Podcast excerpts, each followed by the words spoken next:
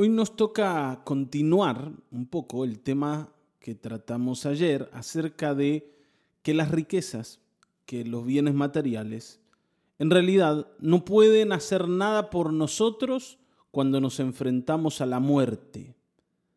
La muerte es algo que todos vamos a enfrentar y nada de lo construido en esta vida nos va a ayudar a enfrentar la muerte. Y frente a la muerte hay algo que yo tengo que entender y es que tengo una deuda pendiente que ningún tipo de dinero, ningún tipo de bien material, ningún tipo de habilidad humana puede pagar. Es una deuda que yo voy a tener que enfrentar delante de Dios, una deuda con el Creador. Y de esto habla este Salmo 49, versículos 13 al 20. Si vamos a leerlo, dice, tal es el destino de los que confían en sí mismos. Y aclaro, para entender esto, está hablando de la muerte, ¿sí? Tal es el destino de los que confían en sí mismos, el final de los que se envanecen. Como ovejas están destinados al sepulcro. Hacia allá los conduce la muerte sus cuerpos se pudrirán en el sepulcro, lejos de sus mansiones suntuosas. Por la mañana los gobernarán los justos. Pero Dios me rescatará de las garras del sepulcro y con él me llevará. No te asombre ver que alguien se enriquezca y aumente el esplendor de su casa, porque al morir no se llevará nada, ni con él descenderá su esplendor aunque en la vida se considere dichoso y la gente lo elogie por sus logros, irá a reunirse con sus ancestros sin que vuelva jamás a ver la luz. A pesar de sus riquezas, no perduran los mortales. Al igual que las bestias, perecen. Y como recién dijimos al comienzo del devocional, vamos a hablar otra vez de la muerte y, y de cómo la muerte termina con nuestros sueños de esplendor aquí en la tierra. E, esas cosas que a nosotros nos parecen que van a ser eternas, no son eternas. Esto que eh, no nos esforzamos por ganar, incluso a costa de hacerle mal a otros, son cosas efímeras, finitas. Cuando decimos finitas, quiere decir que tienen un fin, están destinadas a perderse. Y nosotros no vamos a concluir nuestra vida con ellas. Nosotros vamos a seguir nuestra carrera. Porque ustedes saben que la escritura claramente dice que el hombre no va a terminar su existencia con la muerte física, sino que allí va a tener que enfrentarse a la eternidad y al Dios de la eternidad. Y cuando nos llegue ese momento, las riquezas no nos van a servir, no nos van a servir para nada. Nada de lo que hayamos construido, no importa cuánto nos esforzamos para construirlo, cuánto tiempo invertimos. ¿Está bien? No importa eso. Nada de lo que hayamos construido aquí en la tierra nos va a servir ese día. Por eso el Señor decía, no hagan tesoros en la tierra. No lo hagan porque lo que ustedes construyan acá se va a perder, te lo van a robar, se va a descomponer con el tiempo, se va a contaminar. En cambio, todo aquello que ustedes construyan en el cielo va a perdurar. Entonces, por lógica, hagan tesoros en el cielo porque el destino de ustedes va a estar en la eternidad. No se van a quedar aquí. Eso quiere decir que yo tengo la oportunidad de construir algo para la vida que viene y no solo para esta. Y esto es algo que pocas veces entendemos, ¿no? Uno piensa que eh, está tan lejos esa vida eterna que dejamos de prestarle atención, ¿no? Lo recordamos cuando el pastor habla de esto o cuando leemos algún pasaje en la Biblia que nos habla de la eternidad, pero después vivimos todos los días esforzándonos por alcanzar las cosas de esta vida, de esta vida. Así que hoy, si abrimos el oído, vamos a poder encontrar ¿no? la clave de cómo construir cosas que perduren. Esas cosas tienen que ser construidas en la presencia del Señor. Ahora, yo quiero que entendamos algo. Que el hecho de que podamos construir en la eternidad tiene que ver con que esa deuda que tenemos y que acabamos de mencionar hace un momento, sea pagada, que nuestra deuda con Dios se salde, porque si no, lo único que yo voy a hacer en la eternidad es vivir pagando aquello que le debo a Dios. El hombre tiene una deuda enorme con Dios. Esa deuda se llama pecado. Nosotros hemos decidido abandonar a Dios cuando en realidad éramos de Él.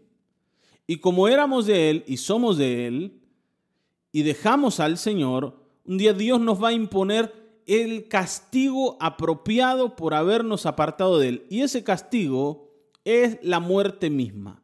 Yo voy a pasar mi eternidad pagando mi deuda si es que no encuentro el camino hacia la cruz donde mi Señor Jesucristo pagó esa deuda por mí y me quita de encima el peso de tener que pagarla. ¿Te das cuenta? Fíjense lo que dice el Salmo aquí en el versículo 15. Dice, pero Dios, Dios me rescatará de las garras del sepulcro y con él me llevará. El salmista entiende que para él hay un rescate cuando una persona era tomada prisionera en la época de las batallas de los reyes, alguien era tomado prisionero, para liberarlo había que pagar un rescate. Había que poner lo que el rey que había capturado a esa persona exigía. El hombre hoy, el hombre hoy necesita ser rescatado de las garras de la muerte. Y solo el Señor puede pagar el rescate necesario. Y esto, hermanos, ya el Señor lo ha hecho en la cruz del Calvario. Él ha pagado con muerte nuestra deuda, porque la deuda del hombre se paga con la muerte. Y por eso hoy tenemos confianza en que el día en que llegue nuestra eternidad, el día en que el Señor nos llame para rendir cuentas, nuestra deuda va a estar saldada porque se saldó en la cruz del Calvario. Y nosotros no vamos a necesitar confiar en ninguna otra cosa que en Cristo Jesús. Por eso, mientras estamos con vida, creámosle al Señor. Cada vez que nos predican el Evangelio, decidamos creer, decidamos construir hacia Cristo decidamos invertir la vida en el Señor que pagó nuestra deuda, porque la eternidad viene pronto. La eternidad viene pronto. Vos, sos el que decide en qué invertir tus días, tus meses, tus años de vida. Si lo invertís en aquello que perdura, en la eternidad, y para invertir en la eternidad tenés que invertir en Cristo. Entonces, cuando llegue el día, Vos vas a estar confiado, te vas a enfrentar al Señor lleno de alegría, como para recibir la herencia eterna, aquello que Dios ha preparado para los que le aman.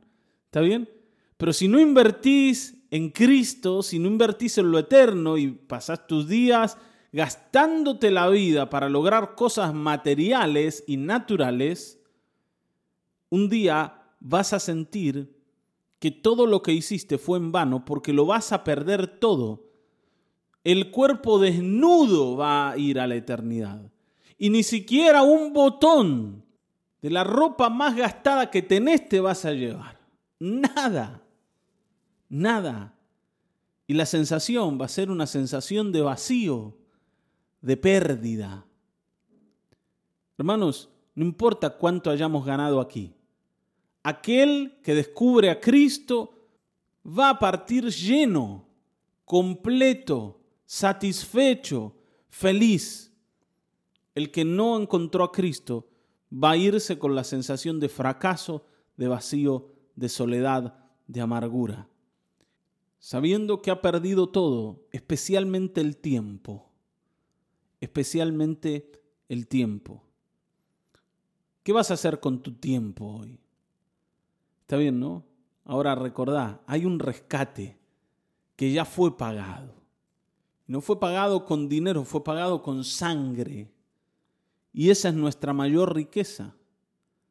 El mejor de los rescates fue entregado por nosotros. Allí está nuestro más preciado bien, valoricémoslo y alegrémonos por él. Amén. Vamos a orar. Padre, en el nombre de Jesucristo hoy, Señor, estamos dando una mirada a la eternidad.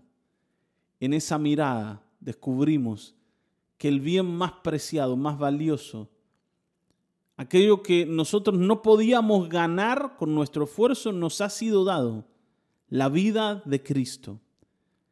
Esa vida preciosa nos ha rescatado de la muerte.